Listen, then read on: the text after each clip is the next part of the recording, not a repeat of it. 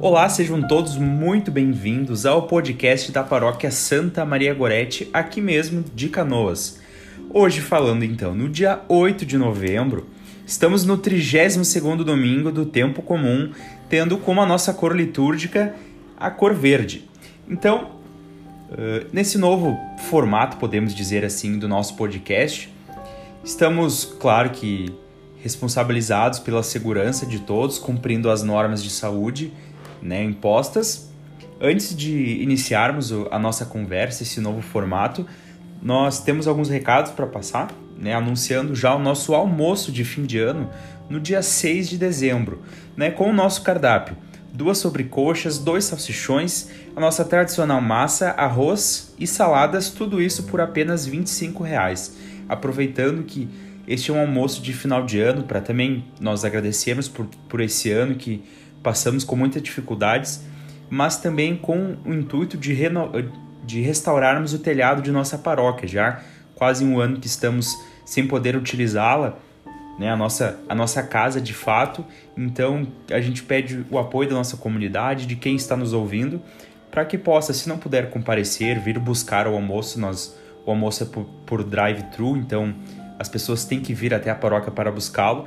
Caso não puder comparecer, caso não puder, tente fazer uma doação, né? encontre os, os ingressos na, na, nos, na, na casa paroquial, perdão, e ou durante as missas da nossa comunidade, ou com algum de nossos festeiros ou de nossos paroquianos.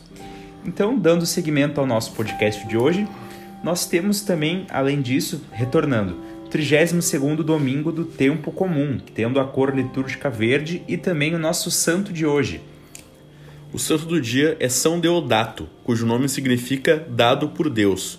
Foi por 40 anos padre em Roma antes de suceder o Papa Bonifácio IV em 19 de outubro de 615.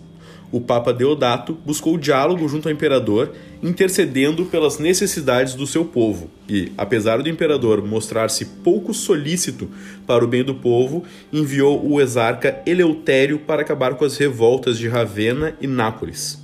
Foi a única vez que o Papa Deodato, ocupado em aliviar os desconfortos da população da cidade nas calamidades antes referidas, teve um contato, se bem que indireto, com o imperador. Foi inserido no Martirológio Romano, um episódio que revalidaria a fama de santidade que circundava este pontífice, que guiou os cristãos em épocas tão difíceis. Durante uma de suas frequentes visitas aos doentes, os mais abandonados, os que eram atingidos pela lepra, teria curado um desses infelizes após havê-lo amavelmente abraçado e beijado. São Deodato morreu em novembro do ano 618, amado e chorado pelos romanos que tiveram a oportunidade de apreciar seu bom coração durante as grandes calamidades que se abateram sobre Roma nos seus três anos de pontificado. São Deodato, rogai por nós. Rogai por nós. Proclamação do Evangelho de São Mateus, capítulo 25, versículos do 1 ao 13. Então o reino dos céus será como dez virgens que pegaram suas lamparinas e saíram ao encontro do noivo. Cinco delas eram sem juízo e cinco prudentes. As sem juízo, ao pegarem as lamparinas, não levaram consigo azeite. As prudentes, junto com as lamparinas, levaram também o frasco de azeite. Como o noivo estava demorando, todas elas cochilaram e dormiram. À meia-noite ouviu-se um grito: Eis o noivo, saiam ao seu encontro. Então todas aquelas virgens acordaram e prepararam suas lamparinas.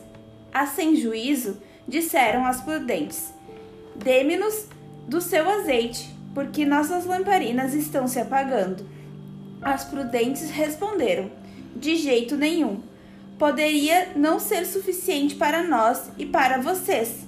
É melhor vocês irem até os vendedores para comprá-lo. Enquanto elas foram comprar azeite, o noivo chegou. As que estavam prontas entraram com ele para a festa de casamento. E a porta foi fechada. Finalmente chegaram também as outras virgens, dizendo: Senhor, Senhor, abre a porta para nós. Ele, porém, respondeu: Eu lhes garanto, não conheço vocês. Estejam vigilantes, portanto, porque vocês não conhecem o dia e nem a hora. Palavra da salvação. Glória. Glória a vós, Senhor. Então, retomando a leitura de hoje do Evangelho, nós temos que analisar no começo da passagem, enquanto Jesus ele nos diz: Então o reino do céu será assim. Então, no início da, da, desta parábola, nós sabemos que Jesus gostava muito de transcrever para os outros na época, até, através das suas parábolas. Ele, nos, ele nos, nos comenta que o reino do céu será assim. Então, tudo que ele vem a dizer depois é sobre o reino dos céus. Né? Então, nós fazemos essa interpretação das dez virgens, cujos cinco são as sem juízo e as outras cinco são as prudentes. Ou seja, aquelas que se prepararam, né? aquelas que estavam prontas para o encontro do noivo. Quando nós falamos de noivo, nós podemos analisar é uma palavra meio fora do nosso vocabulário litúrgico, podemos assim por dizer, que estamos acostumados a ouvir na, na liturgia no, na liturgia da missa ou conversando no, entre nossos grupos, o noivo nada, me, nada mais nada menos que é o nosso Jesus Cristo. Então é ele que nós estamos à espera, né? É ele que que, a, que as virgens estão esperando. Algumas preparadas e outras não preparadas. Uh, acho importante falar, quando a gente fala em espera, falar sobre a questão de que não é simplesmente esperar o noivo sentadas ali, que nem uh, nós no nosso dia a dia. Se a gente simplesmente pegar e esperar Deus, pegar o nosso banquinho, sentar ali e esperar, a gente também vai cochilar que nem as noivas que nem as virgens.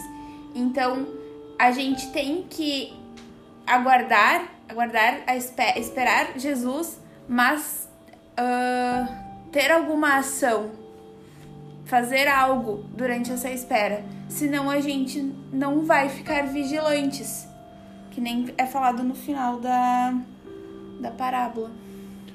É interessante notar que elas estavam, as cinco prudentes estavam vigilantes, né? Estavam bem dizer, sentadas esperando na parábola, mas elas ainda assim elas estavam preparadas, elas tinham levado o óleo junto com a lamparina, né? Afinal de contas, a lamparina por si só não é capaz de emitir luz, ela precisa do óleo, precisa do azeite ali citado na, nessa passagem. Uh, mas também a gente tem que pensar nas cinco que estavam as, as imprudentes, né? Uh, por que será que elas não levaram óleo? Será que é simplesmente porque elas esqueceram do óleo? Será que elas não davam importância para isso? Ou será também que elas estavam botando outras coisas, outras preocupações à frente disso, né? Uh, será que elas não estavam preocupadas talvez com a roupa que elas teriam que usar, a maquiagem que elas iam usar, uh, sobre a festa? E quantas vezes a gente também não, não, não age assim na, na nossa fé? Porque eu acho que a maior uh, comparação que a gente pode fazer é a lamparina com a nossa fé. Né? Uma, várias vezes a gente usa inclusive o termo de manter uma fé acesa, manter a chama da fé acesa, e a gente tem claramente a chama da lamparina. E aí o que, que é o óleo? Né? O óleo que algumas esquecem, porque talvez estavam dando importância para alguma outra coisa. Às vezes a gente pensa, não, o mais importante na minha fé é a liturgia bem feita. Aí fazemos uma liturgia bem feita e esquecemos do, do canto, por exemplo. Aí não, mas agora o importante então é o canto. Temos um canto bem feito e esquecemos de viver em comunidade. Não, o importante então é viver em comunidade. A gente vai lá e prepara um almoço da padroeira, uma festa da padroeira perfeita, mas aí a gente se esquece da oração. Tá, então o mais importante é a oração. Aí a gente esquece da caridade, esquece do amar o próximo, esquece de evangelizar. Sempre vai ter alguma coisa que a gente pode ser. Quando a gente acha que uma parte é mais importante que as outras, a gente vai esquecer alguma coisa. E isso que a gente está esquecendo é o óleo. Então, para a gente viver a fé, não é simplesmente o óleo, não é simplesmente uma um item. A gente pode talvez até fazer uma comparação lá com esses dois mil anos atrás, em que o óleo tu não ia no mercado e comprava óleo. As pessoas tinham que extrair o próprio óleo e preparar ele para ter para ter à disposição. Então a gente pode talvez até fazer um paralelo com isso, para preparar, para fazer o nosso próprio óleo ver tudo o que nós temos que fazer na nossa fé. Não é só uma parte, não é só oração, não é só a caridade, não é só evangelizar, não é só amar o próximo. É a junção de tudo isso que nos prepara para manter a chama da fé acesa. E algo que é conjunto, que não é conjunto, né? Algo muito individual. A minha fé, eu posso ajudar elas, eu devo ajudar as outras pessoas com isso, mas é algo que diz a mim. Se o meu irmão, por exemplo, ele não quer receber o perdão ou ele não quer perdoar, enfim, vamos dizer que o, o, o que cabe a mim é a oração, é torcer para que, que algum dia ele se converta ou que algum dia o coração dele amoleça. Mas é algo que, né, é o que eu fiz, é o que diz um pouco da passagem porque as cinco sem juízo pediram para cinco prudentes para que, oh, vamos dividir esse óleo, vamos, não tem como me emprestar, né? Assim como já foi falado, a gente tem que analisar o tempo em que essa passagem ela foi escrita, ela foi falada. Que na época o óleo a gente não se encontrava no mercado, como, como o Gui acabou de falar, né? Era um, era um trabalho, vamos dizer assim, um trabalho difícil. E que a nossa fé não é simplesmente hoje a gente ir no mercado e comprar alguma coisa, né? Temos que relacionar ao passado, a quando isso foi dito. Então é algo que não se pode né, se compartilhar. A gente pode ajudar os outros até certo ponto, mas no dia do juízo final é nós com Deus, né? É Ele que vai nos, que vai nos julgar e as nossas coisas boas que vão, que vão, que vão contar, né? Não, a, a certo ponto eu não posso fazer isso pelo meu irmão. Então, por isso que na passagem elas não, não puderam dividir. E a gente vê a, a beleza de, das parábolas de Cristo, que elas são atuais até o dia de hoje, se a gente parar para analisar. Né? Como, como já foi dito antes, que, que o óleo é a nossa fé, que tem que estar sempre acesa. Mas analisando lá do começo, quando Jesus nos diz que isto tudo é o reino dos céus, a passagem ela nos quer dizer que nós temos que estar vigilantes, preparados a todo tempo. Se as virgens soubessem a hora que o noivo viria, elas estariam prontas já, elas já teriam acordado, já, já estariam em prontidão. Nós podemos relacionar isso à hora da nossa morte. Se nós soubermos, se nós soubéssemos exatamente o dia, a hora, o motivo que nós vamos deixar essa vida, o que adiantaria nós fazermos? Nós iríamos curtir até o último momento, pedimos um empréstimo no banco, vamos curtir e cuidar das coisas espirituais somente por último. Né? Depois de eu fizer tudo, eu iria para a igreja pedir um perdão. Né? Só que a vida ela não funciona assim, nós temos que estar sempre prontos, assim como Jesus nos diz na passagem. Né? Ele diz para elas que, olha, eu não conheço vocês, né? as cinco prudentes que não, que não conseguiram entrar. Né? Mas estejam vigilantes ao, ao tempo todo. E isso a gente tem que se manter nós temos que estar sempre prontos para que não o pior vir a acontecer, mas sim o melhor. Então temos que estar sempre em prontidão, vigiando, né, esperando o reino dos céus, fazendo um pouco dele também aqui na terra com nosso Jesus. Uma coisa interessante de notar também, uh, a gente pode pensar no egoísmo das noivas prudentes em não dividir o óleo com, a, com as outras noivas, porque a gente pensa elas provavelmente estão em algum ambiente escuro elas provavelmente devem precisar do óleo para conseguir enxergar e chegar até o noivo. Mas quando elas disseram não, vá até o mercado, vá até o, compra... até o vendedor, né? Uh, até o mercador, a gente percebe que talvez a escuridão do caminho não seja exatamente problema. Né? Nós não sabemos exatamente como era o casamento há, há dois mil anos atrás, mas provavelmente as lamparinas deviam ser alguma parte importante do rito da cerimônia. Então, as prudentes, quando elas falam, não posso te dar meu óleo, porque ele vai faltar para pode faltar para todas nós. Provavelmente teria acontecido de faltar óleo para todas as 10 e estragar o casamento. O noivo talvez não querer nenhuma, porque talvez o, o a, a lamparina fosse acesa em algum momento exato lá na festa. Então, a gente pode pensar também nisso como a nossa fé. Eu não tenho como dar a minha fé para outra pessoa. Eu posso dar testemunho da minha fé. Assim como as noivas prudentes provavelmente pegaram óleo na frente das noivas ou mostraram, ó, oh, eu tô com uma lamparina cheia de óleo. Eu posso dar testemunho da minha fé quando eu vivo meu batismo, quando eu vivo em comunidade, quando eu vivo em oração. Só que eu não posso dar fé para outra pessoa. Né? Então a gente pode fazer esse paralelo. E talvez eu possa até fazer um outro paralelo de que essas noivas imprudentes elas poderiam estar tentando tirar as noivas prudentes do caminho certo. Talvez as noivas prudentes talvez até tivessem avisado antes a elas. de que elas precisassem do óleo para aquilo. Talvez elas não tenham dado, dado a devida atenção, talvez elas não tenham dado a devida importância. Uh, acho importante falar que nem o Gui estava comentando sobre a questão das noivas imprudentes, né? E das prudentes, de que as prudentes foram de primeira um olhar mais leigo, de primeira leitura e tudo mais, a gente pode achar que elas foram uh, ignorantes e não quiseram compartilhar, mas também a gente pode pensar que elas tentaram ajudar, porque elas falaram: olha, talvez vocês vão ali e, e comprem com os vendedores. Então é que nem a gente, a gente não pode dar a nossa fé, nossa fé.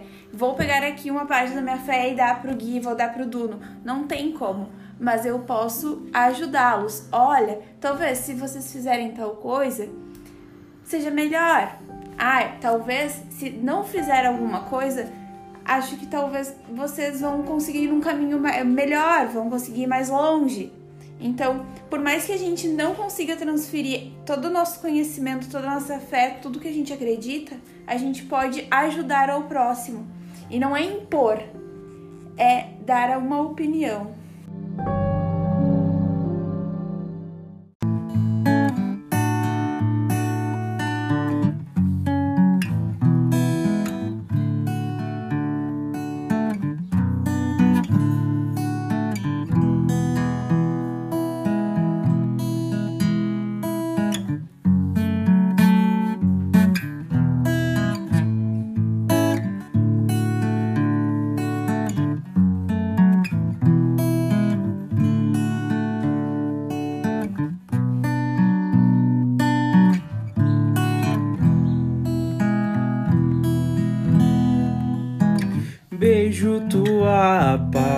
Paixão que me liberta das minhas paixões. Beijo a tua cruz que condena e esmaga o pecado em mim.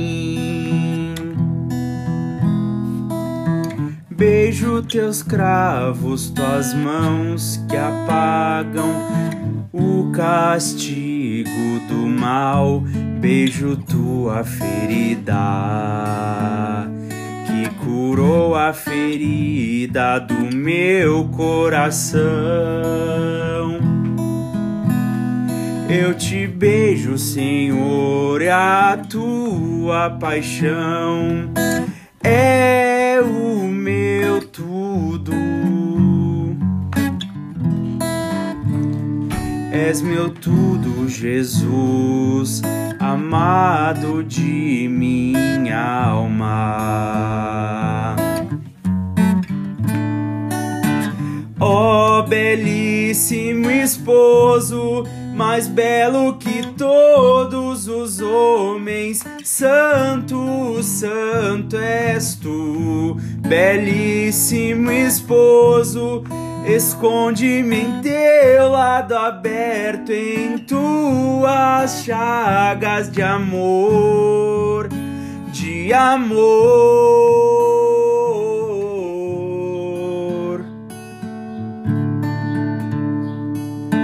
Beijo a lança que abriu a fonte do amor imortal, a fonte do amor sem fim pagou o que eu não poderia pagar. Beijo teu lado aberto, jorrando rios de vida e de paz, fazendo brotar em mim um canto novo, um hino esponsal.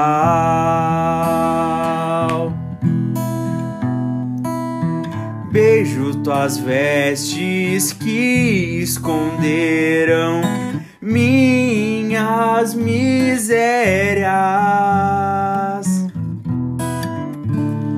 Vergonha não há, me adornas com amor.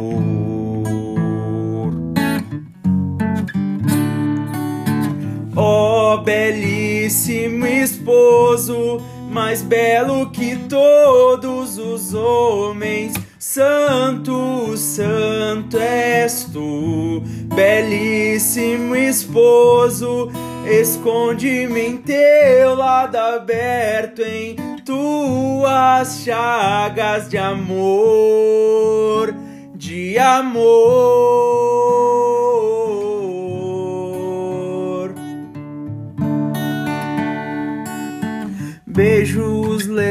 Lençóis que envolveram o teu corpo ferido de amor e cobriram meu coração, revestiram mim de realeza.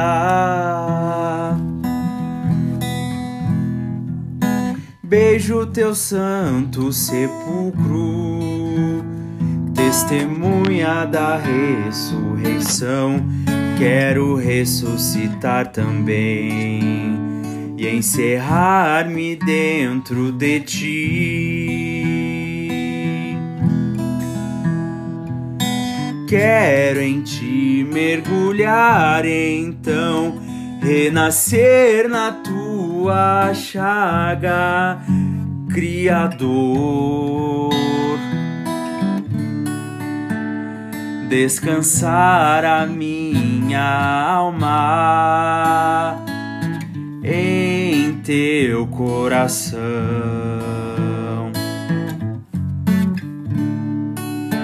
Ó oh, belíssimo esposo, mais belo que todos os homens, santo, santo és tu, belíssimo esposo, esconde-me em teu lado aberto, em tua chaga de amor, belíssimo esposo mais belo que todos os homens. Santo, santo és tu, belíssimo esposo.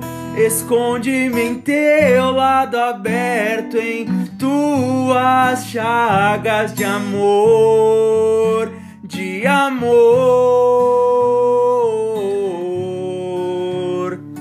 Esconde-me em tuas chagas de amor, amado meu, esposo meu.